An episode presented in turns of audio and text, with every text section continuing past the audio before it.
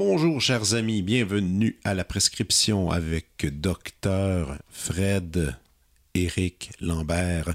Alors euh, aujourd'hui, euh, j'ai eu le plaisir de discuter avec le violoncelliste Stéphane Tétrault. Euh, nous allons être en concert, que je dis nous, écoutez, quand même, c'est lui le soliste. moi, je suis membre de l'Orchestre symphonique de Laval, je l'ai déjà mentionné à quelques reprises.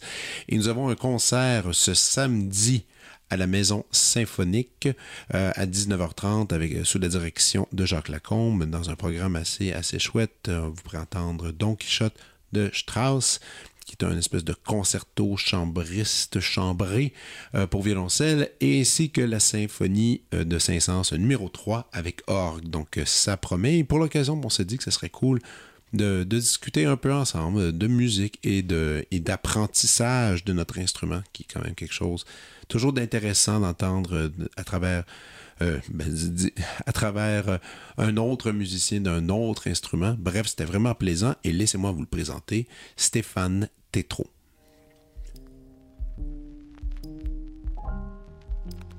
Détenteur d'innombrables prix et distinctions, Stéphane Tétrault est le récipiendaire du prix Virginia Parker 2019 du Conseil des arts du Canada en reconnaissance de son talent, sa musicalité et excellence artistique exceptionnelle, ainsi que sa contribution précieuse à la vie artistique au Canada et à l'étranger. Il est également le lauréat du prix Opus 2023 pour Album de l'année avec Transfiguration avec Valérie Milo et le prix Opus 2022 pour Interprète de l'année décerné par le Conseil québécois de la musique. En 2016, il fait ses débuts avec l'Orchestre symphonique de Philadelphie sous la direction de maestro Yannick Nézet-Séguin. Il s'est produit au prestigieux festival Gashta Minwin en Suisse. Au cours de la saison 2017-18, il a pris part à la première tournée européenne de l'orchestre métropolitain avec Nézet Séguin et fait ses débuts avec le London Philharmonic Orchestra. Stéphane a partagé la scène avec le célèbre violoniste et chef d'orchestre Maxime Vengerov ainsi que plusieurs pianistes tels que Alexandre Tarot, Roger Vignol, Louis Lortie et Marc-André Hamelin. Son premier album, enregistré avec l'Orchestre symphonique de Québec sous la direction de Fabien Gabel, s'est vu remettre le choix de l'éditeur du célèbre magazine Gramophone. Son deuxième, avec la pianiste Marie-Ève Scarfoné, a été sélectionné sur la liste des meilleurs albums de l'année Critics' Choice 2016 de Gramophone. Stéphane a étudié pendant plus de dix ans sous la tutelle du regretté violoncelliste et chef d'orchestre Yuli Turovsky. Stéphane joue sur le violoncelle Stradivarius Countess of Steinley ex Paganini de 1707 qui lui est généreusement prêté par Madame Sophie Desmarais. Voici ma conversation avec Stéphane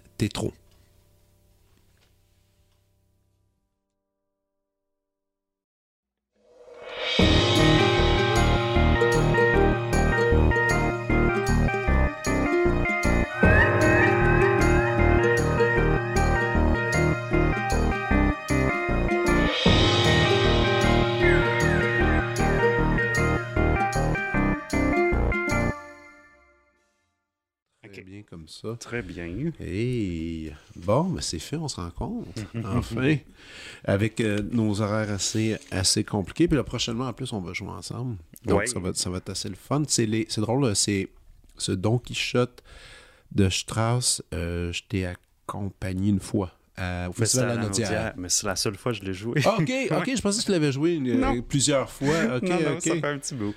Et, euh, tu sais, puis je me souviens quand on jouait, c'est rare que cette pièce-là est, programmée. je veux dire, n'importe où avec les orchestres, c'est une, étrange pièce. Et, euh, et, ça avait été un beau moment de, dehors. Ça avait été difficile, je me souviens, c'était humide. C'était ben, tellement chaud. Faisait chaud, l'archet répond pas. tu sais, t'as beau mettre 4 pouces, 4 pouces de colophane, ça marche pas, mais c'était allé super bien. Puis là, tout es-tu content de, de, refaire ça? C'est le fun quand même? Oui, ça va être très cool. C'est une, une pièce cool. ou. Euh... Euh, oui, c'est ben, quand même difficile. Euh, je suis content de dire que ça revient vite, même si ouais, euh, je ouais, pense qu'on l'avait fait en 2014. Et ça fait un bout, là. ça fait un petit bout. Fait que, mais oui, ça, ça revient vite. Euh, c'est surtout, je, c'est quand même long. Là comme oui, pièce. Fait que ça, c'est c'est quand même gros. Puis oui, la, la partie solo euh, est importante, mais c'est surtout une grande, une grande œuvre de musique de chambre. Là. Oui, vraiment. Que, oh, oui, c'est hey, bien dit d'ailleurs. C'est vrai, vrai, il y a tous les instruments sont tellement mm -hmm. interpellés là-dedans. Puis non, ça, ça, va, ça va être assez le fun. Euh, je suis content qu'on se rencontre parce que tu as, as un trajet de vie que je trouve super intéressant. Euh, à observer. Puis, tu sais, moi, ce qui est le fun pour ma part, c'est que, tu sais, je t'ai rencontré, ben, comme bien d'autres musiciens, on t'a vu jeune. Puis aujourd'hui, t'es un, un homme. mais mais tu as toute cette évolution-là. Puis je trouve que, que ce qui est intéressant, c'est que tu as eu le droit à toucher un peu à la vieille école de ce qu'était la musique classique. Et là, aujourd'hui, on est, on est justement dans des, des mouvements qui ont aucun bon sens. Tout, tout change en ce moment. Tu sais, le Aujourd'hui, je recevais un, un, email, je pense, de Atma Classic qui disait que tous les disques en physique sont à 50% de rabais. Euh, en ce moment, ouais. donc, mais, mais, je dis ça, c'est un exemple de truc dans le sens qu'aujourd'hui, le, le, le, disque change, les concerts changent, le style change. Mais toi, tu as quand même eu le droit à la vieille école avant. T'sais. Puis il n'y en a pas beaucoup, je pense, des jeunes de ton âge qui ont eu le droit ben, je trouve vraiment que c'est un privilège, en fait, parce que c'est oui. fun de. C'est une, une, autre culture, c'est un autre univers, là, si on peut dire ainsi. Mais même si ton histoire est quand même assez connue, j'aimerais ça qu'on y repasse un peu à travers, si ça ne dérange pas. Ben non, ça ne me dérange ah, pas okay, du parfait, tout. Parfait, euh, Puis moi, je sais des choses, mais je sais pas tout. Donc, euh, tu sais, entre autres, on, on est plusieurs à savoir que tu as eu, tu as travaillé avec la famille Turovsky. Qui, euh, et est-ce que c'est ton. C'est ça que je me suis demandé. C'était ton premier professeur? Non, non, c'était okay, mon troisième. Ça. Troisième, ok. Mon allons, troisième, oui. allons au tout début de bar. Comment le violoncelle est apparu dans la maison familiale? Ben, en fait, elle, elle n'était vraiment pas dans la maison familiale au début. Euh, moi, j'avais un petit euh, xylophone, un petit jouet que, que j'aimais bien euh, quand j'étais tout jeune. On parle de peut-être 3 ou 4 ans. mes parents ont constaté que c'était quand même mon jouet préféré, que je m'amusais beaucoup, euh, puis que probablement la musique m'intéressait. Euh, mon père, c'était, lui... C'était pas euh, plus que ça, c'était vraiment par non, observation. Oui, oui, oui. Mais okay. tu sais, mon, mon père euh, a été musicien rock pendant longtemps. Okay. Je sais pas si tu savais. Non, mais, ça, ouais, c'est ça. Il jouait de la basse électrique et de la guitare. Je chantais aussi un peu. Et il a fait partie de plusieurs bandes, fait beaucoup de tournées. Euh, beaucoup de studios. Euh, donc, quand j'étais jeune, il jouait encore de la musique. Là, il, il a fait, il fait autre chose, là, mais, mais pendant longtemps, c'était sa carrière. Okay. Et euh, moi, à l'âge de 5 ans, j'ai été à l'école Face parce que, euh, ben, en fait, mes parents cherchaient une école euh, qui pouvait me stimuler autrement. Euh, déjà à l'âge, quand j'ai fait ma, ma pré-maternelle à, à 4 ans, déjà, euh, je revenais chez nous, puis je m'ennuyais. J'aimais pas l'école. Puis mm -hmm. mes parents ont dit, boy, boy si ça commence à 4 ans qu'ils n'aiment pas l'école, Oh, ça, ça, part mal. Donc, euh, ils se sont dit, on va essayer de, le trou de lui trouver une école euh, qui pourrait le stimuler autrement. Ça aurait pu être le sport, ça aurait pu être les mathématiques, les Mhm. mm -hmm. sciences, mais ils sont allés visiter l'école Face qui, bon, c'est une école avec un, programme euh, des arts assez, euh, assez majeur. On fait beaucoup, beaucoup de, de, de, de pratiques, de travail. On est mais dans... c'est mais c'est encore Ouais. une école super active. Il faut, Ouais, faut tout quand même fait. le mentionner Tout parce que s'il y en a Ouais. qui ont des jeunes enfants qui écoutent et qui se demandent un peu, faites la même démarche que les parents à Stéphane parce que parce que c'est vraiment un, un bon endroit où aller Absolument. étudier. Puis euh, c'est en- c'est encore une école publique. Puis euh, ça a aussi le, le bon côté d'avoir les deux commissions scolaires. Je pense que c'est peut-être la seule euh, école à Montréal que les deux commissions scolaires. Donc, le côté français est beaucoup plus grand, mais il y a quand même un côté anglais. Euh, donc, pour le bilinguisme, c'est intéressant, mais moi, j'y allais vraiment pour, euh, pour tout le, le programme d'art qui était assez fabuleux, qui est encore assez fabuleux. Et moi, à l'âge de, de 5 ans, on fait euh, de la flûte à bec, du, xylophone, on chante dans des chorales, on fait des arts visuels, on fait du théâtre, on est très actif. Et dès l'âge de 7 ans, donc deux ans plus tard, ma professeure de musique à l'école a décidé que ça serait une bonne idée de me partir sur un instrument à cordes. Elle partait un programme Suzuki à ce moment-là. Et elle s'est dit, ah, je pense que Stéphane devrait commencer un instrument à cordes. Donc, elle a rencontré mes parents. Et euh, c'était très drôle parce que j'étais quand même un, enfant assez gêné. J'étais pas, euh, je faisais pas des mauvais coups. Et finalement, euh, finalement, ma prof rencontre mes parents et lui dit, ah, vous êtes les parents de Stéphane Tétrault? Il faut absolument que vous fassiez de quoi avec cet enfant-là? ma mère a dit, ben voyons, qu'est-ce qu'il a fait lui? Tu sais, ben Elle se posait des questions. Puis finalement, ma prof a dit non, en fait, je pense qu'il a un certain talent pour la musique et je pense qu'il serait bon sur un instrument à cordes. Donc, elle m'a donné le choix entre le violon et le violoncelle. Moi, j'ai immédiatement choisi le violon parce que pour moi, c'était comme plus familier. J'étais allé à l'OSM une couple de fois. Je regardais que les, les violonistes pour moi. Puis euh, c'était aussi bon, plus petit à l'âge de 7 ans. C'est l'instrument qui, qui m'attirait vraiment beaucoup. Et euh, une couple de jours plus tard, euh, elle est revenue me voir, puis elle a dit Bon, Stéphane, je sais que tu veux prendre le violon, mais dans le fond, j'ai besoin que tu prennes le violoncelle. J'ai pas assez de violoncellistes dans mon programme. Alors, par défaut. Alors, par défaut, euh, je, je, suis devenu violoncelliste, mais j'ai quand même tenu euh, mon bout. Euh, je lui ai dit, mais non, en fait, le violoncelle, ça m'intéresse pas du tout. Moi, je veux prendre le violon. Elle dit, ouais, mais le violon, je vais te demander de jouer debout des fois, là. C'est pas le confortable. Elle dit, ben, ouais, ben, non. Je dis, ben, non, moi, je veux le violon. Elle dit, non. Stéphane, as-tu remarqué que les violonistes ont une marque? Sur leur cou. Ah mon Dieu, ok. Elle, a utilisé elle a sorti toutes les cartes. Puis elle n'a pas dit que les, les, violoncellistes ont souvent une marque genre, sur la poitrine. Mais ça, elle a comme décidé de, de mettre euh, ce petit détail. Mais euh, finalement, euh, finalement, elle a dit Bon, Stéphane, regarde, je sais que tu veux vraiment le violon, mais s'il te plaît, prends le violoncelle et je vais t'acheter un cadeau à la fin de l'année. Et ça, ça a très bien fonctionné. C'était quoi, quoi, le cadeau? C'était, écoute, c'était trois CD euh, de musique classique, je pense, sous étiquette Naxos. Euh, style euh, sérénité, tranquillité, tu sais, pour faire des beaux rêves. Et ça t'accompagne encore tous les jours? Ah oui, tous les jours, tous les jours. Mais juste le, le fait même d'avoir un cadeau, c'était assez Ah là, c'est cool, ouais, tu vois on, on, a eu. C'était une, bonne stratégie. Puis là, tu, et là, tu t'es mis au violoncelle à 7 ans. À 7 ans. Ce qui est jeune, ce qui est jeune, non? Oui, ben, ce qui est quand même jeune, mais au début, c'était. C'était pas une, grande passion, j'aimais ça, mais c'était plus un, passe-temps. Je, faisais ma pratique tous les jours, mais tu sais, je pratiquais 15-20 minutes. Oh, J'étais tanné, c'est assez normal. Puis euh, mon papa, en fait, ça a été vraiment euh, vraiment l'instigateur, puis euh, celui qui m'a inspiré beaucoup pour pratiquer, euh, ne serait-ce que par euh, ses, talents de musicien. Il pouvait prendre une guitare, il pouvait prendre une, basse, puis m'accompagner. Donc, au lieu ah, de faire... C'est lui qui supervisait un peu la pratique. Parce vraiment, que, souvent, je le dis, derrière tous les musiciens qu'on connaît professionnels classiques aujourd'hui, au moins 92 du temps, il y a un parent qui se cache exactement. en arrière. Il en faut un. Oui, exactement. Donc, lui, il a pratiqué avec moi euh, pendant longtemps. Donc, au lieu de faire 20 euh, minutes, ben, j'en faisais 40. Puis, tu sais, ça, euh, ça, s'additionne. Ben Et finalement, à l'âge de 9 ans, j'ai commencé à étudier avec Yuli Turovsky.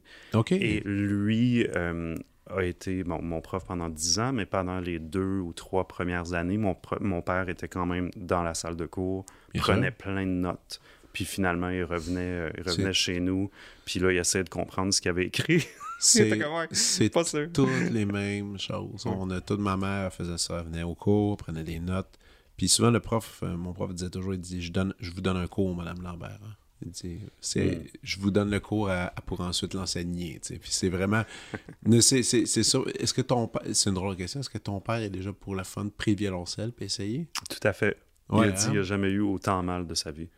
Ah ouais, mais, mais, mais il savait quoi faire quand même, parce qu'après l'avoir entendu plein de fois en ah, leçon. ouais, mais je, te dirais la main gauche, c'était assez facile pour lui, compte tenu qu'il jouait. c'est ça, mais l'archet, c'était c'était très étranger. Là. Euh, ouais, non, c'est clair, c'est clair. Donc, lui, il était présent là, puis c'est à l'âge de 9, 10 que là, tu étais, seul dans les leçons, tu revenais avec. Euh, ouais, peut-être plus 11, 12. 11, 12, c'est ça. Puis euh, j'étais, ça, ça, à ce moment-là, je passais mon temps avec Yuli, tout seul je revenais, euh, je pratiquais quand même dans la même pièce que mon papa qui, à ce moment-là, avait commencé à faire euh, des sites web, ce qu'il fait toujours. C'est sa, profession. Donc, lui, il travaillait à l'ordi dans son bureau. Moi, je pratiquais à côté de lui. Mais mon papa n'était pas impliqué dans ma pratique, mais le fait d'avoir quelqu'un qui m'écoutait, même inconsciemment, c'était assez pour me, stimuler puis pour m'inspirer à, donner plus. Ouais, c'est ça. Puis d'essayer de te corriger plus rapidement. Puis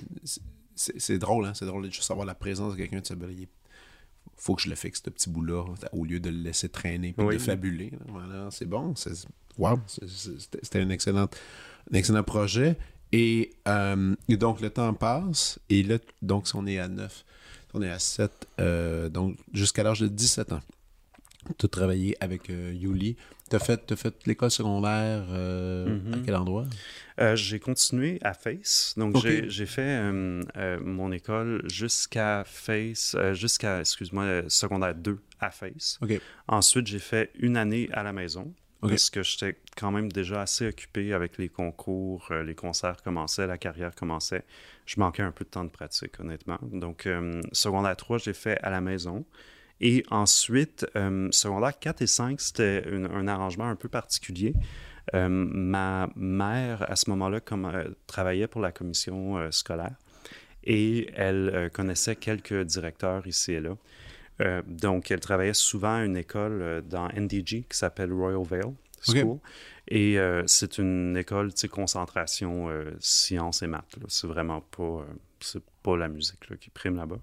Sauf que elle avait demandé aux professeurs, surtout aux directeurs en fait, si on pouvait avoir du matériel scolaire. Parce que moi, j'étais l'année de la réforme. Ah puis à la maison, c'était assez difficile d'avoir le matériel à jour. Tu sais.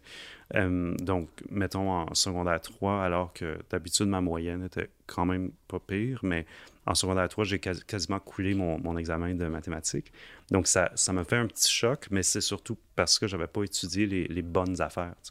Donc, finalement, le directeur euh, à Royal Vale, est revenu vers ma mère et euh, lui a dit ben non, on ne pourra pas lui donner du matériel scolaire, mais ça me ferait vraiment plaisir qu'il vienne à l'école ici.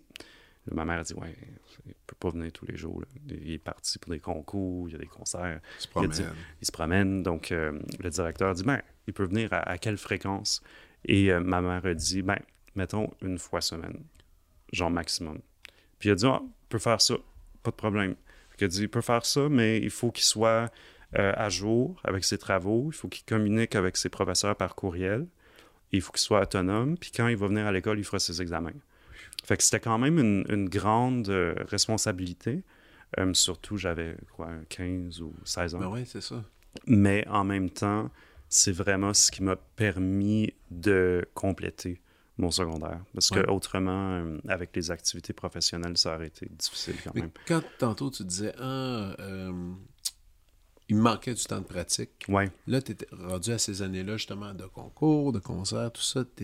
C'était combien de temps par jour que tu te dédiais Un bon 4-5 heures. 4-5, ouais, déjà rendu dans si, Ouais, fait que si, si j'allais, mettons, euh, au moment où j'allais encore à l'école Face, ouais. euh, on finissait assez tard à Face, des fois vers 3h30, même 4h30.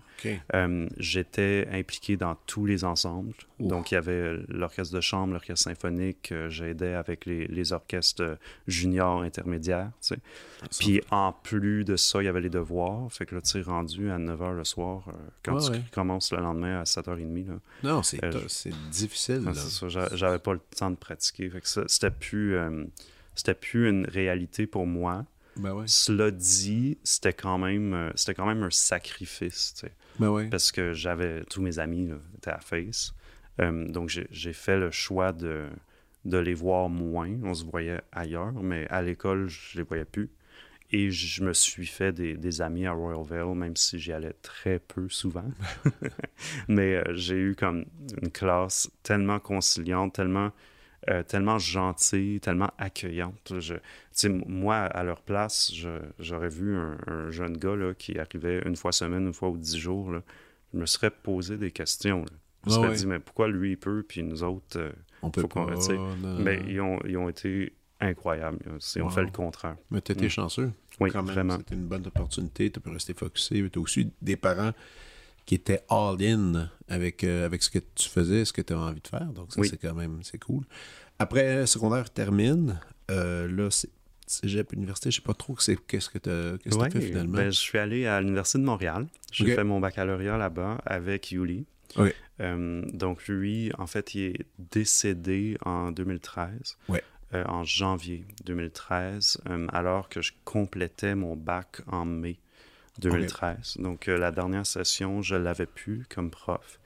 Euh, moi, il y avait une euh, professeure qui m'intéressait vraiment beaucoup à l'Université de Montréal, puis ce n'était pas une violoncelliste, c'est un altiste, en fait, que tu connais, Utah, Utah Programmer Studio, qui est une formidable musicienne, mais j'avais vraiment envie de travailler avec elle.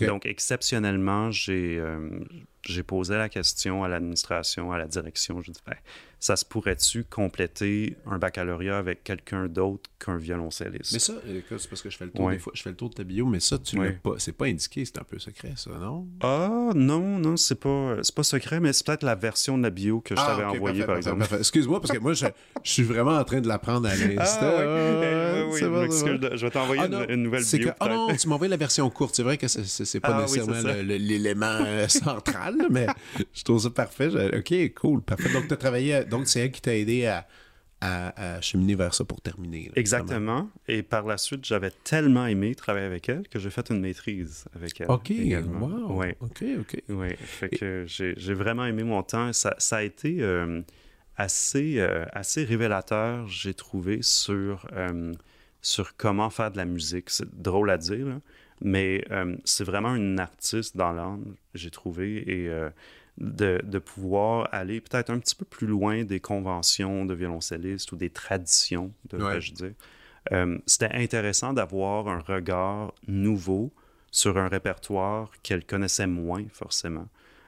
mais d'avoir un regard vraiment de, de musicienne, j'ai trouvé ça extrêmement inspirant.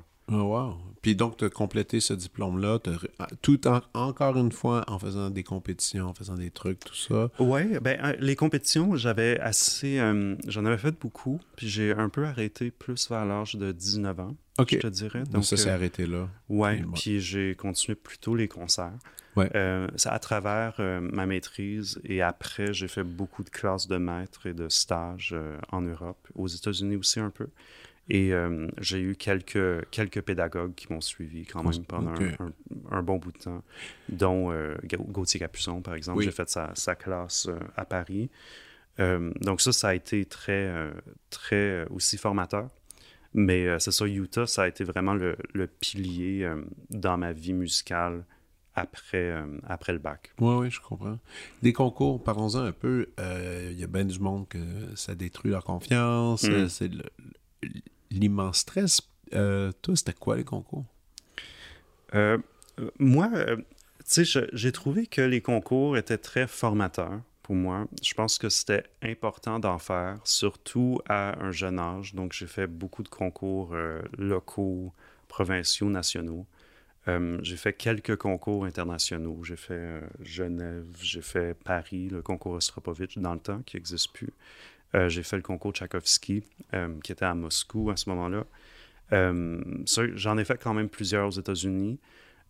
honnêtement, je retiens quand même une expérience positive des concours, surtout pour, pour le cheminement que ça m'a donné, que ça m'a forcé à faire.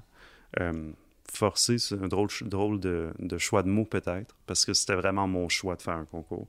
Mais veut, veut pas, il fallait que je me dédie euh, longtemps, pendant plusieurs heures, euh, pendant plusieurs mois, à, apprendre une quantité de répertoire complètement débile. On le sait, là, des fois, ça, je pense que le concours de Genève, c'était quatre ou cinq rondes. Euh, donc, là-dedans, tu as comme deux concertos, deux programmes de récital, du bac solo, du solo contemporain ou moderne. Ça, ça, finissait plus, en plus d'une création. C'est Ah oui, très exigeant, imposé, puis ça, imposé, mais on s'entend aussi que même si tu te rends pas en finale, ce qui était mon cas, je me suis pas rendu en finale, mais il faut quand même que tu maîtrises ton concerto de la finale parce que tu n'auras pas le temps de l'apprendre euh, dans deux jours à Genève. Ouais, non. Donc, euh, pour ça, euh, je trouve qu'à chaque fois, j'ai pu faire un concours, j'ai vraiment changé de niveau. J'ai vraiment monté une coche euh, dans mon jeu, euh, même, je dirais, dans ma confiance en moi.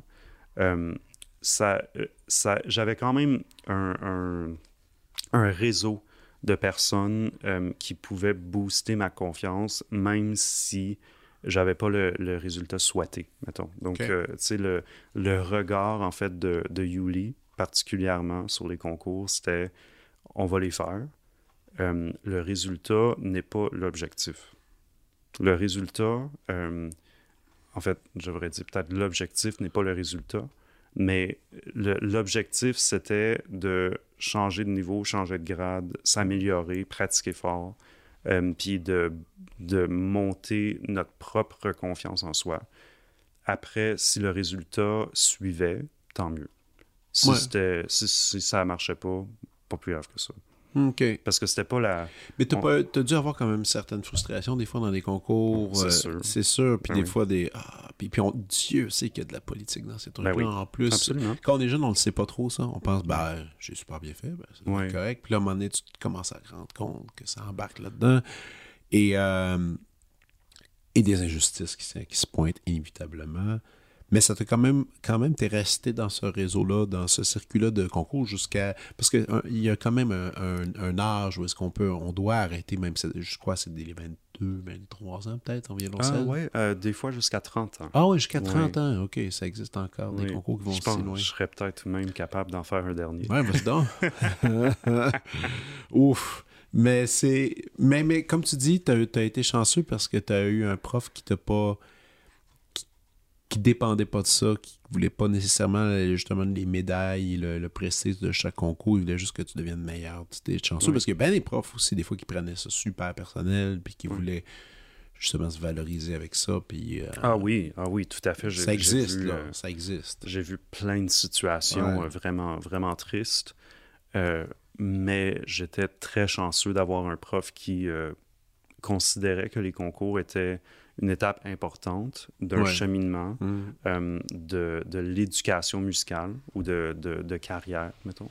Mais c'était pas... euh, c'était pas une, situation euh, déterminante dans, euh, dans le développement d'une carrière. Si, Non. si c'était si là, on n'avait pas le résultat, ça voulait pas dire qu'on pouvait pas faire des concerts par la suite puis faire des tournées. là. Non, non. Il y a d'autres façons de se rendre là. Exact. Et t'en as. Ben écoute, je sais que t'en as gagné des concours, t'as eu, t'as eu plein de trucs comme ça, mais il y a quand même eu euh, la fin des études. Oui. Et, mais parallèlement, comme tu dis, parallèlement, à travers les concours, des concerts s'inscrivaient ici et là. Et il y a eu euh, le moment, le fameux shift, si je peux dire ainsi, où là, t'es maître de ta personne, tu dois prendre tes propres décisions musicales, artistiques, euh, quel projet que je fais, quel projet que je fais pas. Ça, c'est arrivé à quel âge, ça, à peu près? Eh bien, honnêtement, je pense que, encore une fois, Yuli euh, m'a quand même formé dans mon autonomie euh, à travers les années. Donc, oui, euh, évidemment, même sur un. Comment je dirais ça? Même si sur un point juste de choix musical, un choix de phrasé, mettons, il n'y avait aucun intérêt pour lui de créer des petits Yuli. Pour lui, c'était amène-moi ce que tu ressens, amène-moi ce que tu imagines, puis on va travailler là-dessus. Fait que c'était beau parce que il pouvait avoir trois élèves qui jouaient le concerto de Dvorak, puis c'était pas la même interpré- interprétation. Lui, il, il allait Il avait euh, pas piger-. Il avait non, pas le moule. il allait piger dans, dans ce qu'il y avait de, de plus beau euh, chez toi, puis ce que tu voulais exprimer, puis ensuite, il, il bonifiait ça ou il faisait en sorte que ça devienne plus euh, convaincant. Mais après, euh, pour des décisions de, projets musicaux ou de carrière, euh, c'est sûr que ben, j'avais déjà beaucoup d'idées. Euh, je les développais parce qu'il m'encourageait à les développer. Mais c'est sûr qu'à partir de son décès, j'ai, eu forcément pas le choix d'être encore plus autonome. Yuli a été quand même malade pendant plusieurs années. Donc, à travers tout ça, il m'a quand même préparé à cette éventualité-là. Il savait que j'aurais d'autres professeurs, mais il savait aussi que euh, j'aurais besoin de, direction artistique euh, moi-même, que, que, je puisse euh, manifester tout ça à partir de, de moi-même et de mes envies, mes passions, mes choix. Et ça, je pense qu'il m'a quand même très bien équipé dans tout ça. OK. Le premier disque qui sort, c'était avec Fabien oui. et l'Orchestre symphonique de Québec. Je m'en rappelle encore parce que je l'avais chroniqué à Radio-Canada. J'avais beaucoup aimé. Et c'était quand même assez fou parce que c'est la première présentation de, sur disque, je parle, de toi, c'est avec orchestre symphonique. Tu sais, c'est un, un, gros coup, on pourrait dire, parce que souvent, même, même les solistes, euh, je pense même à le concours de Chopin de piano, leur premier disque professionnel, ben, c'est un, un, un, un, récital solo au piano. Toi, c'était la grosse affaire, l'orchestre qui est en arrière. non, mais c'était quand même, c'était ça en jetait, là. Je c'est assez impressionnant. Puis ça n'empêche que ça a attiré l'attention de beaucoup de gens. Et je me suis encore, quand je l'avais écouté, je me disais, OK, donc l'idée que je me faisais de toi dans ça, je disais, OK, lui, il veut être soliste. C'est mm. soliste, le rôle, ça va être Stéphane Tétrault, soliste, soliste. Mm. Fin d'histoire. Euh, c'était ça pendant quelques années quand même, si je me trompe. Écoute, euh, corrige-moi corrige au, au, tir. Euh, ben, oui, ça a été ça. Oui, ça a été ça. Je faisais beaucoup de récital puis de musique de chambre parallèlement à ça, mais c'est sûr que mes, mes projets de soliste étaient peut-être plus mis à l'avant. À l'avant, oui, parce que après, tu as, été allé à Philadelphie. Oui. Tu as fait, tu sais, c'est un peu dans ces, dans ces années-là, tu as eu un, don de violoncelle qui oui. c'est quand même assez, assez important, tous ces événements-là, on y reviendra. Euh, et quand même, à un certain moment, tu t'es un peu détaché de ça, justement. L'idée, je pense, de Solis, puis de t'aller beaucoup dans de la collaboration. Mm-hmm. Euh, moi, je suis curieux d'entendre ton cheminement là-dessus. Est-ce que, est que quand je te dis justement que c'était ça, le Solis, est-ce que c'était ça ton ton, c'était ça qui était dans ta, dans ta mire? Euh, oui, tu as, totalement raison. Euh, moi, j'ai. en fait, je pense que c'est une histoire que j'ai jamais racontée publiquement, en fait. Mais aujourd'hui, je vais la raconter parce que c'est super intéressant. Puis euh, c'est aussi. Euh, c'est. En fait, ce qui est arrivé, toute, toute l'histoire, c'est que moi, j'avais fait un, concert avec euh, Maxime Vengerov et Muzici pour leur 30 ans ou 20, 30 ans, oui, 30 ans d'anniversaire. j'avais été le soliste. Bon, c'est grâce à, tout ça que j'ai pu rencontrer Madame Desmarais, euh, qui m'avait vu passer au téléjournal en entrevue. Euh, bref, ça, c'était une, belle partie de l'histoire. Il y avait aussi le fait que j'avais commencé à discuter avec Analecta euh, suite à ce concert-là, de faire un disque. Et c'est plus sur cet aspect-là que c'est ça que je, veux m'attarder parce que je n'ai pas beaucoup compté ça. finalement, le plan avait été de faire un disque en récital, donc euh, violoncelle et piano, un peu comme tu disais à la, à la tradition d'un premier album. Et c'était moi, du haut de mes 17 ans, à ce moment-là, qui a insisté sur le fait que ce soit avec orchestre. Bon, moi, c'est sûr que du haut de mes 17 ans, encore une fois, euh, j'étais conscient des, euh, mettons, du budget requis pour tout faire ça. Mais là, aujourd'hui, j'en suis vraiment plus conscient. Donc, je dirais pas que. Je, pense pas que j'étais effronté, mais j'étais quand même très convaincu de mon affaire. Et euh, j'ai insisté auprès d'Anecta que ce soit un disque avec orchestre ou rien. Ensuite, j'ai été nommé Révélation Radio-Canada en 2011. Et même discussion avec la directrice à l'époque, qui était Christiane Leblanc, qui vient de prendre sa retraite du concours euh, musical international de Montréal. Et à l'époque, euh, la première rencontre que j'avais eue avec Christiane, euh, alors que maintenant on est de, grands amis. Puis la première rencontre où elle me dit, ben, pour une révélation, il faut un peu que tu aies un album. Je dis, ouais, super, on va faire un album. Elle dit, ben, un disque avec piano, là, ce serait beau. Je dis, ouais, non, moi, je tiens vraiment à mon disque avec orchestre pour le premier. Et euh, honnêtement, je pense, je pense que je voulais me démarquer comme soliste, mais je trouvais que c'était un bon move de carrière. Je trouvais que c'était un, bon choix. Je, pense encore que c'est l'été. Ouais, ben je pense que je pense que c'était la façon d'avoir le plus d'impact au début. Euh, bien que je savais, euh, je savais très bien à l'intérieur de moi-même que c'était pas juste des concertos qui m'intéressaient. Moi, j'adore la collaboration depuis que j'ai 12 ans. Mais pour le premier disque, je sais comment Ouais, surtout Concerto de Saint-Saëns et Variations Rococo de Tchaïkovski, c'était quand même des pièces que j'avais eu la chance de, jouer énormément jusqu'à ce moment-là. Donc, je dis, je pense que c'est le temps de les indiquer. Donc, j'ai eu cette discussion avec Christiane euh, et euh, je lui ai dit encore une fois que c'est soit un disque avec orchestre ou rien. Et euh, honnêtement, elle a été un peu saisie. elle trouvait ça un peu prétentieux. On, ne se connaissait pas, tu sais, je la comprends. Puis finalement, c'est, ça a comme mijoté un peu dans sa tête. Quelques mois plus tard, évidemment, il y a des, il y a des fins de, d'années fiscales, de budget à Radio-Canada. Des fois, il, y a des restants, des fois, il n'y en a pas. Et finalement, elle, comme, comme directrice d'Espace Musique à l'époque et de bande à part, elle, pouvait voir ça. Puis finalement, elle a vu qu'il y avait un peu de lousse. Fait qu'elle a pensé à moi, puis à mon projet qui se pouvait pas. Puis elle m'a appelé. Puis elle a dit Bon, Stéphane, euh, ton disque avec orchestre, on va le faire. Je suis comme Ah ouais. Fait que là, tu sais, c'est vraiment. S'il y a une personne à remercier pour ce disque-là, c'est Christiane Leblanc. Ça n'aurait pas été possible sans elle. Ben Donc, euh, finalement, on l'a fait avec l'OSQ. Mais comment elle a fait? C'était... Parce que c'était... Il faut comprendre la logique de ça. Donc, tu as été obligé de toujours en concert avec l'OSQ, ce répertoire-là, parce que il faut que, faut, faut que l'orchestre, pour payer l'orchestre, la meilleure façon, c'est de programmer une œuvre. Oui, mais on l'a fait tout en studio. On est allé tellement contre la, la, façon logique de faire les choses. Mais ben, explique alors, c'est quoi? Ben oui, on l'a fait en studio sur trois jours. Sur trois jours? Oui, on a fait euh, trois jours, une répète le matin de la première journée. OK. Euh, on a répété surtout le concerto de Saint-Saëns, un peu Tchaïkovski. Mm-hmm. Euh, ça, ça a servi de prise de son. Et par la suite, on a eu quatre sessions. Quatre sessions? Ouais, pas beaucoup. Oh ça a été express. J'ai dû être préparé.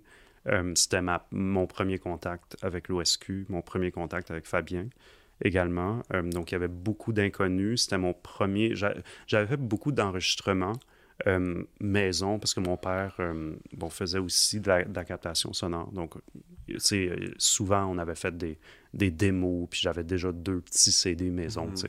Mais comme CD commercial, CD professionnel, c'était ma première expérience. Euh, je me souviens, j'avais joué la veille à la fête nationale à Montréal. Puis, euh, tu sais, on a fini super tard, puis je commençais à enregistrer comme à 9 h le lendemain matin à Québec. On a fait la route.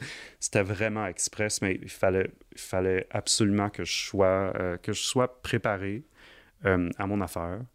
Et euh, c'est ça. Mais c'était le premier contact avec Carl Talbot, euh, qui mhm. depuis a fait la, la, grande majorité de mes enregistrements. Mais il y avait tellement de premiers contacts, là. C'était quelque chose. Ça, ouais, ça devait être aussi stressant. Oui, c'était stressant. Ça, ça quand on parlait de stress, c'est pire qu'un concours parce que c'est comme le, le, temps est contre toi. T'as pas le temps de niaiser. T'as pas le temps de niaiser. Il faut que mm. tout rentre, il faut que tu sois prêt. Il n'y a pas vraiment de place aux accidents. C'est Puis, puis c'est drôle parce que, tu sais, oui, c'était beaucoup, c'était pas beaucoup de temps, mais aujourd'hui, c'est beaucoup de temps. Oui. C'est ça, qui est, c'est ça qui est, curieux pour un disque de concerto, surtout connaissant que la grande majorité des choses, mais comment on enregistre un disque de concerto aujourd'hui, beaucoup de gens vont juste enregistrer la partie d'orchestre et vont faire la partie soliste après. Ça, c'est une grande mode. Là. je sais pas combien de disques qui sont faits maintenant comme ça. Juste, honnêtement, juste à cause des coûts. Ben oui. Ben Donc, euh, une session, on enregistre tout le concerto et après, le soliste prend son temps pour coller les choses là-dessus. C'est sûr que c'est pas le même contact, c'est pas la même chose. Mais comme tu le dis, c'est comme euh, c'est extrêmement cher. Donc là, écoute, donc ce disque-là arrive. Et, euh, et, là, la machine, d'une certaine façon, est lancée. Je veux dire, comme tu dis, c'est ta première carte de visite. Les gens font OK, deux, gros, deux grosses œuvres. Ils se lancent là-dedans. Et Et là, après, est venu le disque avec piano, si on peut dire. Oui. C'était après, c'était avec... Euh, Marie-Ève Scarfone. Avec Marie-Ève, hein, qui, est plus, qui n'est plus ici, qui est rendue en Europe. oui, je m'ennuie beaucoup. Qui a une super carrière. C'est vraiment, ça se passe bien pour elle. Elle aussi, elle a, une bonne, elle a quand même des bonnes histoires avec euh, des, des, revirements qui se, qui, se sont, qui se sont établis. Euh, et là, on arrive aujourd'hui, parlons plutôt maintenant même encore, maintenant. Là. Euh, les projets vont vraiment dans toutes sortes de directions. Tu arrives avec toutes sortes de, de, de, mhm. collaborations piano, beaucoup avec Harp, entre autres, avec une, amie en commun avec Valérie Milo. Euh, comment, comment tu structures tes projets maintenant? parce que tantôt, tu disais, ah, Yuli m'a toujours il m'a aidé à, à, être autonome là-dessus. Mais quand tu mhm. pars sur un projet, qu'est-ce qu'il y en est? Est-ce que tu fais de la recherche? Est-ce que tu pars sur un thème? Est-ce que, est-ce que même, c'est bizarre à dire, as-tu un conseiller ou une conseillère, quelqu'un qui te guide un peu là-dessus, qui te dit, ah, tu... ou tu fais de la recherche par toi-même, euh, tu lis beaucoup, tu regardes des films? Je suis un peu curieux de voir ben, Honnêtement, un, peu de tout ça. Euh, j'ai pas de, de conseiller en soi. Cela dit, j'ai beaucoup de personnes qui me conseillent. J'ai un beau réseau d'artistes, d'amis, euh, de professionnels euh, de, du milieu qui, qui sont même pas, pas musiciens, mais, mais j'aime beaucoup discuter de tout ça avec eux. Euh, j'aime beaucoup cette, cet échange-là. En plus de ça, oui, je pense que ça commence, ça commence surtout par une envie d'exprimer quelque chose en général. Euh, que ce soit par mon projet Transfiguration avec Valérie, euh, que ce soit par euh, le projet de Debussy avec Olivier Babouchard, qu'on vient de lancer il n'y a pas longtemps, ou même le, projet Suite Tango avec Denis Plante. C'est tout des... Tout sont, ce sont tous des projets qui partent d'une envie d'expression, d'exprimer quelque chose. Par exemple, moi, la musique, la musique de tango, ça me passionne, j'ai toujours aimé ça. J'adore travailler avec Denis et euh, la collaboration est au cœur de ce projet-là. Euh, même si c'est lui qui, signe toutes les pièces, puis les arrangements, il y a quand même, euh, c'est ça, une, composante de, collaboration qui m'intéresse beaucoup. Et je pense que c'est vrai pour mes autres projets. une chose que, que j'aime quand même beaucoup ces jours-ci, c'est de, de faire des projets pas juste des projets d'un soir. Mm-hmm. De faire des projets qui peuvent durer dans le temps, que ce soit au niveau de la création, de la production ou de la tournée. Euh, pour moi, c'est devenu plus... Euh, mais euh, quand tu dis dans la création, ça veut dire que le, que le projet peut se modifier, puis se... Oui, plus se modifier, ou mettons, pour le projet de Bussy, Image oubliée, on, on, a créé, on a créé, je pense, 135 minutes d'arrangement des œuvres de Debussy. Euh, c'est Olivier qui a vraiment signé euh, les arrangements, mais il y a eu, encore une fois, de, la collaboration là-dedans. Il y a eu des résidences de création, il y a eu un enregistrement, il y en a d'autres à venir. C'est là que tu euh, parles de processus. De, oui, processus créatif. De l'expérience. exactement. puis après ça, ce que, ce que j'aime beaucoup, c'est pouvoir tourner un projet plus d'une fois. ça m'a toujours un peu désolé comme d'avoir autant de temps à passer sur une œuvre ou à prendre une œuvre ou à reprendre mhm. une œuvre pour le faire une fois en concert. Tu sais, euh, surtout quand on parle de, de, création, euh, de, que ce soit un concerto ou une, œuvre de musique de chambre. Ce qui arrive souvent. Oui, ce qui arrive souvent. Ce qui arrive souvent, puis tu sais, je, je, continue à en faire, c'est important, puis je, je, je, tiens, mettons, à, à la création canadienne. Euh, mais ce qu'on ce qu'on fait avec, mettons, Transfiguration, Valérie et moi, euh, c'est à 99% de la musique canadienne, avec l'exception du signe de, de Saint-Saëns qui, qui se place dans ce projet-là. Mais euh, ce, qui est, ce qui est cool, je pense, c'est de pouvoir refaire ce projet-là et rejouer ces œuvres-là parce que sont, sont tellement fantastiques, de pouvoir euh, propager ça à travers le, le, Québec, à travers le Canada. On travaille sur du développement international, mais ça, ça, me fait plaisir de voir qu'un projet ou un album puisse être tourné. Mm-hmm. Ça, j'aime ça. Ces jours-ci, j'aime beaucoup ça. Euh, et ça me permet aussi de me concentrer sur d'autres projets qui vont prendre du temps, comme, comme euh, on a fait euh, la création d'un concerto pour violoncelle et harpe de Denis Goujon en février à l'OM avec Nicolas Ellis. Et ça a été fantastique. On a pu le faire quand même trois fois avec deux fois en cam en tournée. C'est déjà bon. C'est déjà bon. Mais tu vois, ça, on a travaillé des, quand même des mois, des semaines avec Denis Goujon à, à, développer les, les, parties solistes. Euh, bien que Denis est tellement phénoménal qu'il n'y a pas grand-chose à corriger, mhm. mais il est vraiment bon. Mais c'est quand même euh, une, une, œuvre nouvelle. Puis on le fait euh, trois fois, mais une, une tournée, mettons. Ce qui est super, mais le fait d'avoir des projets, des projets à l'extérieur, pour moi, qui tournent, me permet aussi de prendre du temps à me concentrer sur des créations comme ça, qui prennent beaucoup de temps, mais qui sont peu jouées. Euh, même si on, essaie beaucoup de, propulser ça puis les refaire, mais mm. souvent, on les fait une fois, peut-être deux. Puis après, c'est difficile de les reprogrammer. Qu'est-ce que tu aimes dans la tournée? T'aimes aimes la tournée? Oui, j'aime la tournée. T'aimes la tournée? Donc, tu t'es pas trop casanier, t'aimes bien te, promener les salles qui sont pas toujours confortables. C'est vrai. Euh, c'est pas toujours les meilleures conditions. Non, pas les meilleures mm-hmm. conditions, mais t'aimes cette rencontre-là. C'est-tu la rencontre du public que oui. Oui, euh, le public, les équipes aussi, des diffuseurs, souvent, euh, ça, c'est beau de les revoir après avoir travaillé avec eux pendant, maintenant, ça fait peut-être 10 ou 12 ans que je mm. fais ça. Euh, c'est beau de voir ça.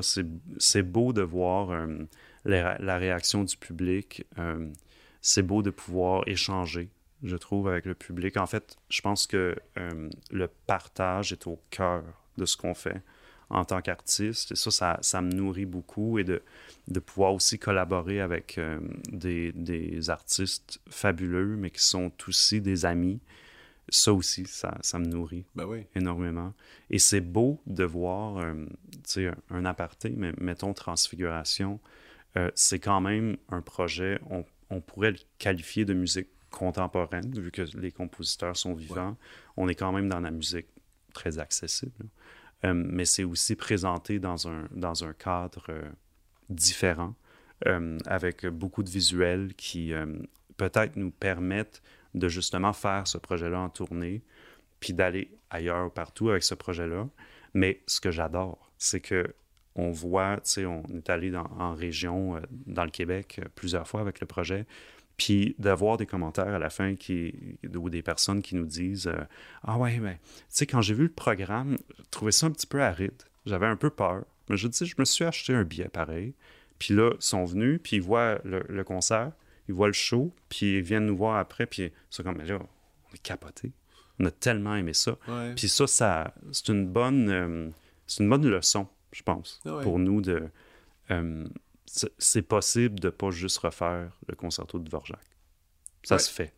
Oui, ça se fait. Fait que euh, je trouve ça intéressant. il y a plein de gens qui travaillent fort à trouver justement des, Tellement. une formule ou Une, une, nouvelle façon de proposer quelque chose qui peut être qui peut être attirant, mais pas non, non plus euh, dans l'objectif d'être attirant, mais peut-être aussi juste d'offrir justement une nouvelle vision.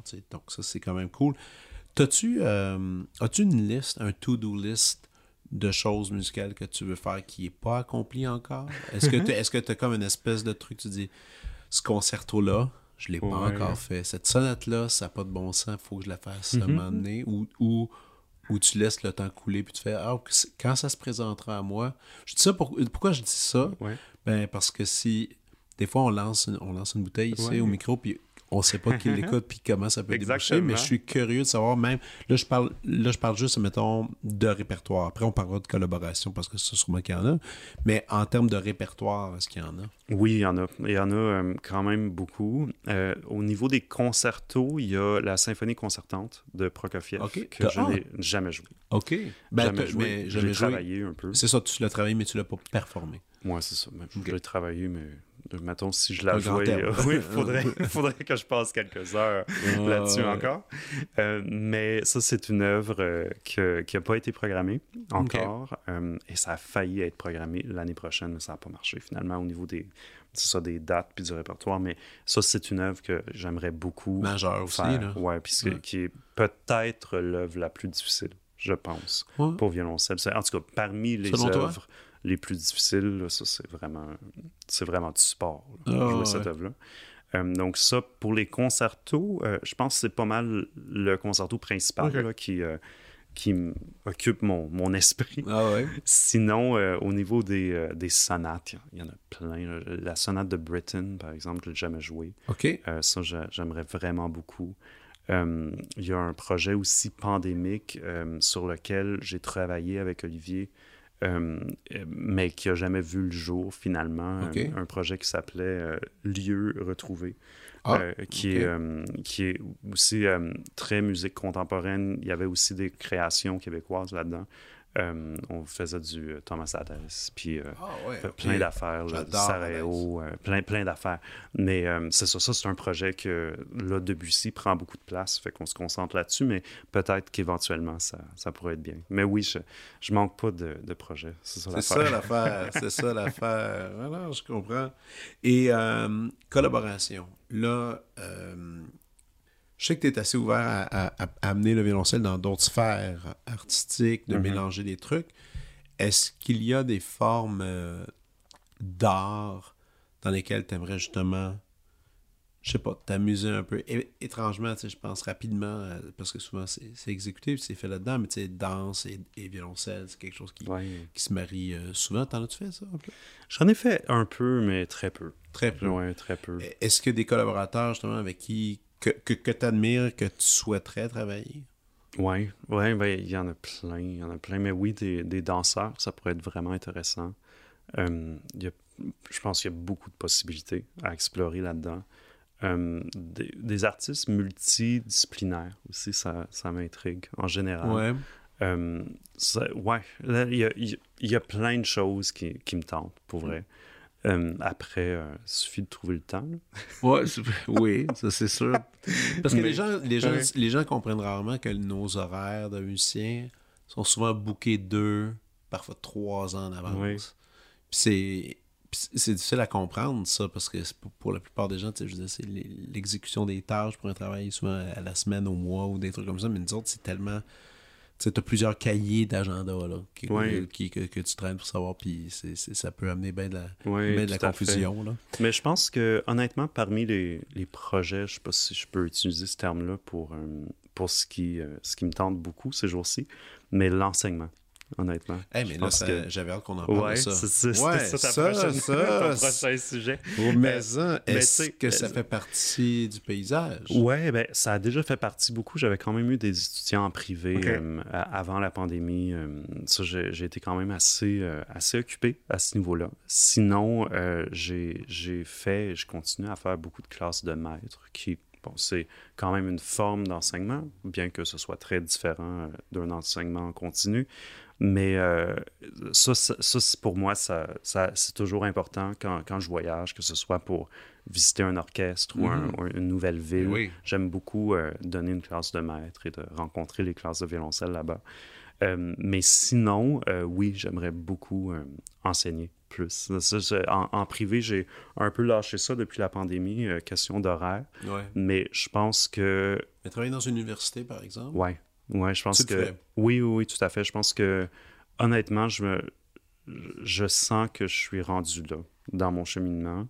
J'aimerais beaucoup avoir euh, une petite classe, développer ça. Euh, c'est sûr qu'au niveau de l'horaire, ce serait plus simple que ce soit à Montréal pour l'instant. Ben oui, clairement. Euh, mais c'est pas, pas obligatoire, mais ce serait plus simple. Euh, donc, ça, à, ce niveau-là, ouais. Euh, d'ici, quelques années, on verra. On verra ce que l'avenir ah, euh, ben, me réserve. Mais ça, c'est une bonne bouteille qu'on vient de lancer, parce qu'il y en a peut-être qui vont entendre ça, qui, vont, qui vont y penser. Et, ça pour... Et c'est le fun, c'est sûr que c'est le fun d'enseigner. C'est à la base même de l'expérience de. Quand tu as eu des. Mais, mais ça vient souvent du fait quand on a eu un bon prof. C'est ça, hein? Après, on a envie de faire la même chose que ce que le prof nous a donné. Je pense que c'est c'est indéniable. Je connais personne qui a eu des mauvais profs qui après vous l'enseignent. Ils veulent. Souvent, ils veulent plus rien savoir. Ils veulent juste jouer. Puis fichez-moi la paix. C'est la fin de l'histoire. Mais c'est ah, mais cool que l'enseignement, l'enseignement, ça te tente. Euh, avant de passer à la prescription, est-ce que tu as d'autres trucs que tu souhaites souligner? Tu des concerts? Mais là, oui, on a ce concert-là qu'on fait avec l'Orchestre symphonique de Laval. Euh, ce vendredi à la maison. Euh, non, pardon, mon Dieu, qu'est-ce que je dis? Que dis-je? ce samedi. Excuse-moi, excuse-moi. samedi à la Maison symphonique avec l'Orchestre de Laval sous la direction de Jacques Lacombe. Il y aura Donc, Chat de Strauss, il y aura aussi la troisième de Saint-Saëns. Donc, deux Oui. grosses œuvres, donc, dont cette symphonie avec Orc. Donc, si vous n'avez jamais entendu, ça sera l'occasion. Ça clôture la saison de l'orchestre symphonique. Et toi, as-tu d'autres trucs un peu annoncés? Sinon, d'aller sur ton site internet, Oui, ben, mon les- site euh, internet stéphanetetro.com, euh, il y a toutes les dates de, de tous mes projets, donc Images oubliées, Transfiguration, Suite Tango. Euh, il y a beaucoup de dates euh, cet été qui continuent en tournée. Euh, J'ai pas mal de, de festivals à faire cet été, donc ça, c'est très excitant. Il y a des, des concerts à l'extérieur, des concerts aussi euh, euh, ben, un peu partout, en fait. Donc, j'ai deux concerts aussi avec les Violons du Roi au mois de juillet. Donc ça, c'est ouais, c'est tout très, très inspirant. J'ai hâte de- de- d'entamer la, la saison estivale. All right. Super. Alors, allons à la prescription. Oh yes.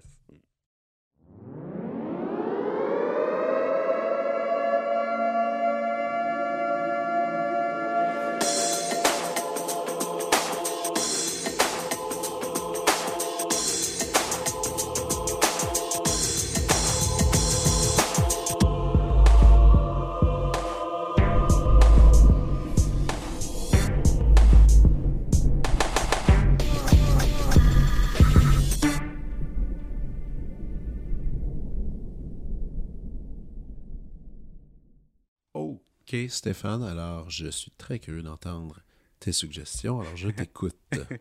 Ben, on, a parlé beaucoup de musique, donc je vais commencer quand même avec une suggestion en musique. Euh, je pense que mon œuvre de musique de chambre préférée au monde, c'est le quintet de Schubert avec deux violoncelles. Et ça, pour moi, euh, j'ai eu la chance de, de le jouer souvent. Euh, j'ai eu la, la chance aussi de, de le faire pour les derniers concerts du Quatuor Saguenay. Euh, il n'y a pas si longtemps Ah, pour la, retraite de, de David et Nathalie. C'était très touchant. Euh, et il y a un enregistrement de ce quintet-là. OK, ben là, shoot parce que moi, c'est une de mes Ouais. pièces préférées Ben, aussi. connais-tu l'enregistrement de Janine Janssen euh, sur... Non? OK. Fait, que Janine Janssen, c'est peut-être ma violoniste préférée au monde. Et elle a un enregistrement qui est sorti il y a quelques années, euh, pré-pandémie, avec des musiciens fantastiques, dont... ah ben, il y en a il y en a tellement. Ils sont, sont tellement bons. Puis en plus, sur l'album, ils font euh, Nuit transfigurée de, de. C'est un très, très, très bel album. Ça vaut vraiment la peine. OK, C'est OK, OK. c'est magnifique. C'est, écoute, j'écoute ça. je- et des fois, je j'écoutais ça pour m'entraîner. Avant. J'écoute, ça, ça, ça m'inspirait comme j'ai rarement été inspiré par un enregistrement. C'est un genre vraiment- d'album euh, musique de chambre alentour d'elle avec Ouais, des invités. c'est ça, là, exactement. Exactement. Je pense qu'elle a des, euh, quelques musiciens différents pour euh, les deux œuvres. Mais oui, vu que oui, c'est une concertiste incroyable, mais je pense qu'au cœur de, de, son, de son être ou de son être d'artiste, c'est vraiment Ouais. la collaboration, la musique de chambre. Et euh, c'est une chambriste vraiment exceptionnelle. OK, Donc, euh, côté musique, c'était ça. Côté resto, il y a un resto qui est Oh, yes. quand même, je pense, mon resto préféré à Montréal, qui s'appelle L'île flottante. Est-ce que tu le connais? nombre de gens Ouais. qui me disent... Ah ouais? Mais t'es pas allé encore?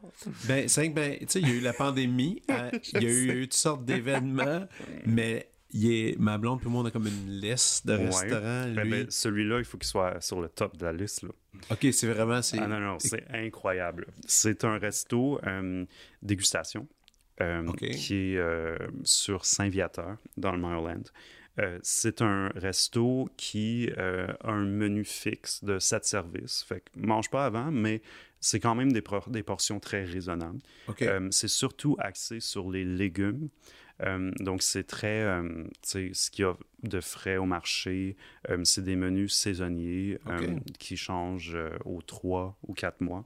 Euh, donc, en ce moment, c'est le menu, euh, le menu du printemps que j'ai pas, j'ai pas goûté encore. Mais j'ai goûté au menu d'hiver, puis il était exceptionnel. Mais c'est vraiment un resto euh, fabuleux avec euh, une cuisine somptueuse. Mais c'est mais- français? c'est français, français avec beaucoup de, de fusion, je dirais. OK, OK, OK. Donc, c'est pas traditionnellement français, pas du tout. Euh, mais il y a beaucoup, euh, il y a beaucoup d'inventions de la part des chefs. et je pense que c'est le plus beau euh, et le plus gentil service que j'ai vu dans n'importe quel resto Mais c'est ça, j'allais dire. Donc, la nourriture est bonne, mais l'environnement. Ben, en fait, l'environnement est magnifique, mais le- l'expérience client, l'expérience culinaire, mais l'expérience client, euh, c'est vraiment incroyable. Ah, on au, point où j'étais allé une fois, puis je suis revenu une deuxième fois, puis c'est bonjour Stéphane. C'était genre, on se souvient que tu aimes beaucoup les cocktails. Ah ouais? Comment, comment tu te souviens de ça? Écoute, j'ai jamais vu un service comme ça. là. Je sais pas s'ils prennent un calepin de notes sur tout le client, là, mais c'est vraiment incroyable. Puis d'ailleurs, les cocktails sont très bons. OK, OK, là, mais tu vois, là, mais, mais c'est ça, un vrai bon restaurant. seulement que- Le pire, c'est que ça doit être ça. Ils doivent avoir un dossier sur. Ils doivent dire Oh, notre client il est déjà venu. Je pense que oui. Ils font une petite analyse. Parce que sinon, je, je sais pas comment ils retiennent tout. Mais là. donc, c'était donc, c'est. D'où l'expérience d'un bon restaurant, c'est que tu, tu sors de là et tu te sens bien. Donc, Ouais. OK. Ouais. C'est pas trop lourdeau. Non, non, non, vraiment. euh, même après ce service, j'ai. je Mais suis c'est pas entièrement végétarien non plus. Non, non, pas du tout. C'est juste très axé sur les Sur les légumes. Mais il y a des protéines, il y a, il y a de la viande, il y a du poisson aussi. Euh, c'est vraiment, ok. vraiment Ah, délicieux. ouais. Ça vaut la peine. Parler Mais avec ma euh, peut-être, euh, prends-toi un, trois semaines d'avance quand même. Oui, c'est assez facile à, à- à réserver sur Open Table. OK. Mais à- il y a souvent de la place, mais à 10 ou 10h30 le soir. Fait que si tu veux manger une, une heure raisonnable, Ouais, Prends-toi ouais, d'avance. ouais, c'est ça, c'est ça, exactement. OK, l'île flottante, ben, c'est Oui. noté. Excellent, j'adore. Et euh, ma dernière su- suggestion était plus dans le monde du cinéma. Je suis, quand, même, euh, je suis quand même cinéphile. euh, J'aime beaucoup, beaucoup le cinéma. Euh, ces jours-ci, je manque un peu de temps pour en écouter, mais j'adore ça.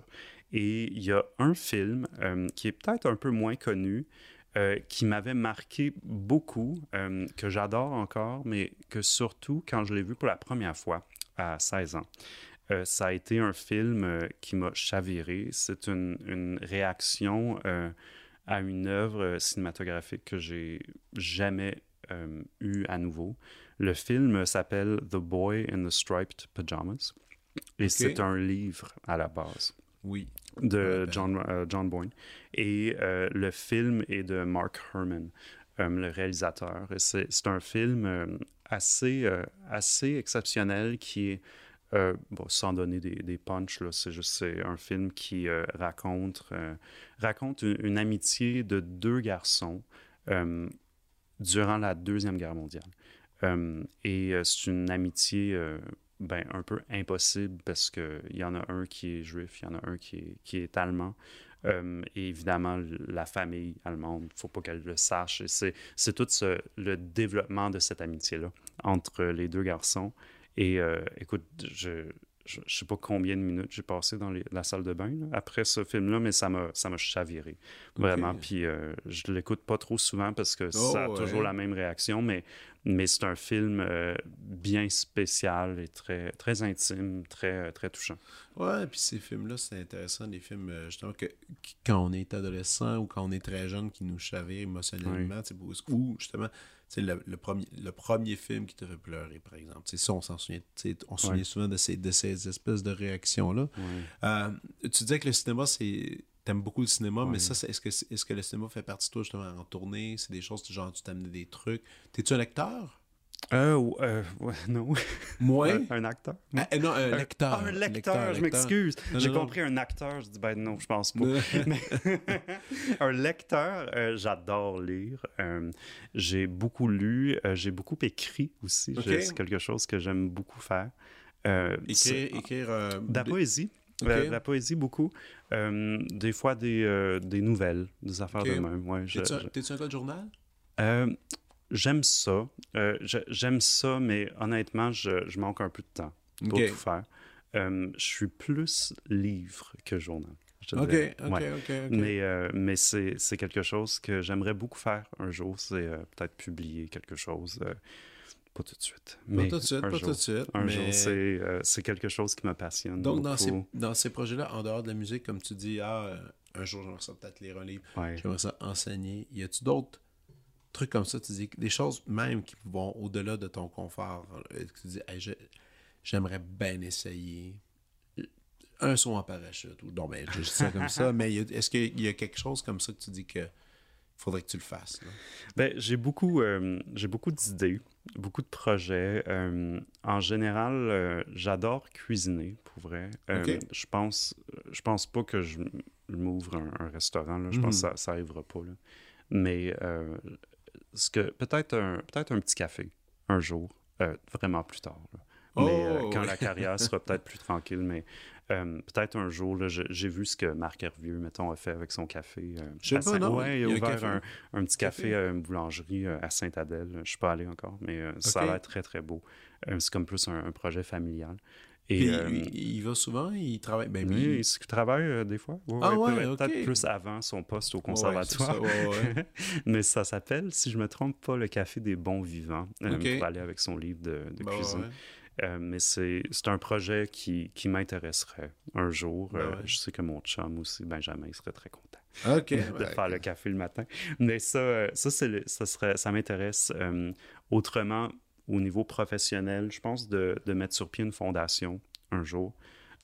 J'ai beaucoup de causes en tête, mais quelque chose pour aider aussi les, les jeunes, on en parlait plus tôt avant, mm-hmm. avant l'entrevue, mais pour aider les jeunes à faire le cheminement genre pour leurs études, tout ça.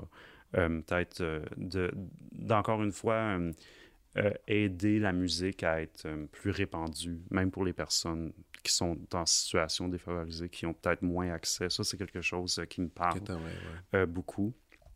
Et sinon, ben, un jour, pour vrai, on parlait d'enseignement, mais euh, un, jour d'avoir peut-être un, poste de, directeur artistique quelque part, que ce soit un festival ou quelque part, mais euh, je, je, me donne du temps, quelques années, mais c'est quelque chose que je sais euh, me passionnerait énormément. Et euh, je l'ai vécu cette année euh, parce que j'assure la direction artistique de l'événement bénéfice de la Fondation de la Place des Arts. la grande première des Futures Étoiles qui aura lieu le 6 juin au Théâtre Maisonneuve. C'est bien de dire. Oui, mais c'est un, un, projet qui me passionne. J'ai passé une année incroyable à travailler sur ce dossier-là. Euh, à découvrir des jeunes talents, à communiquer avec eux, à mettre sur pied une programmation, puis à travailler avec mon équipe de metteurs en scène, euh, éclairage, ah sonorisateurs. Ben j'adore ça. ça. me stimule vraiment beaucoup. Puis je me sens chanceux de le faire. Bon, ben écoute, plein de belles choses. Écoute, ben, merci beaucoup. Puis on se voit sur scène euh, samedi. Oui, en répétition avant. En répétition avant, exactement. On voit ça. C'est bon. Bye. merci. Vous venez d'écouter la prescription avec Dr Fred Lambert. À l'animation, Frédéric Lambert. Réalisation, montage, recherche et bon conseil, Olivier Chamberlain. Au logo, Joël Vaudreuil. La musique, le groupe Crab. Jérôme Minière, Philippe B., Ben Guillaume Beaulieu et Vincent Vertefeuille. Merci d'avoir été à l'écoute et à bientôt.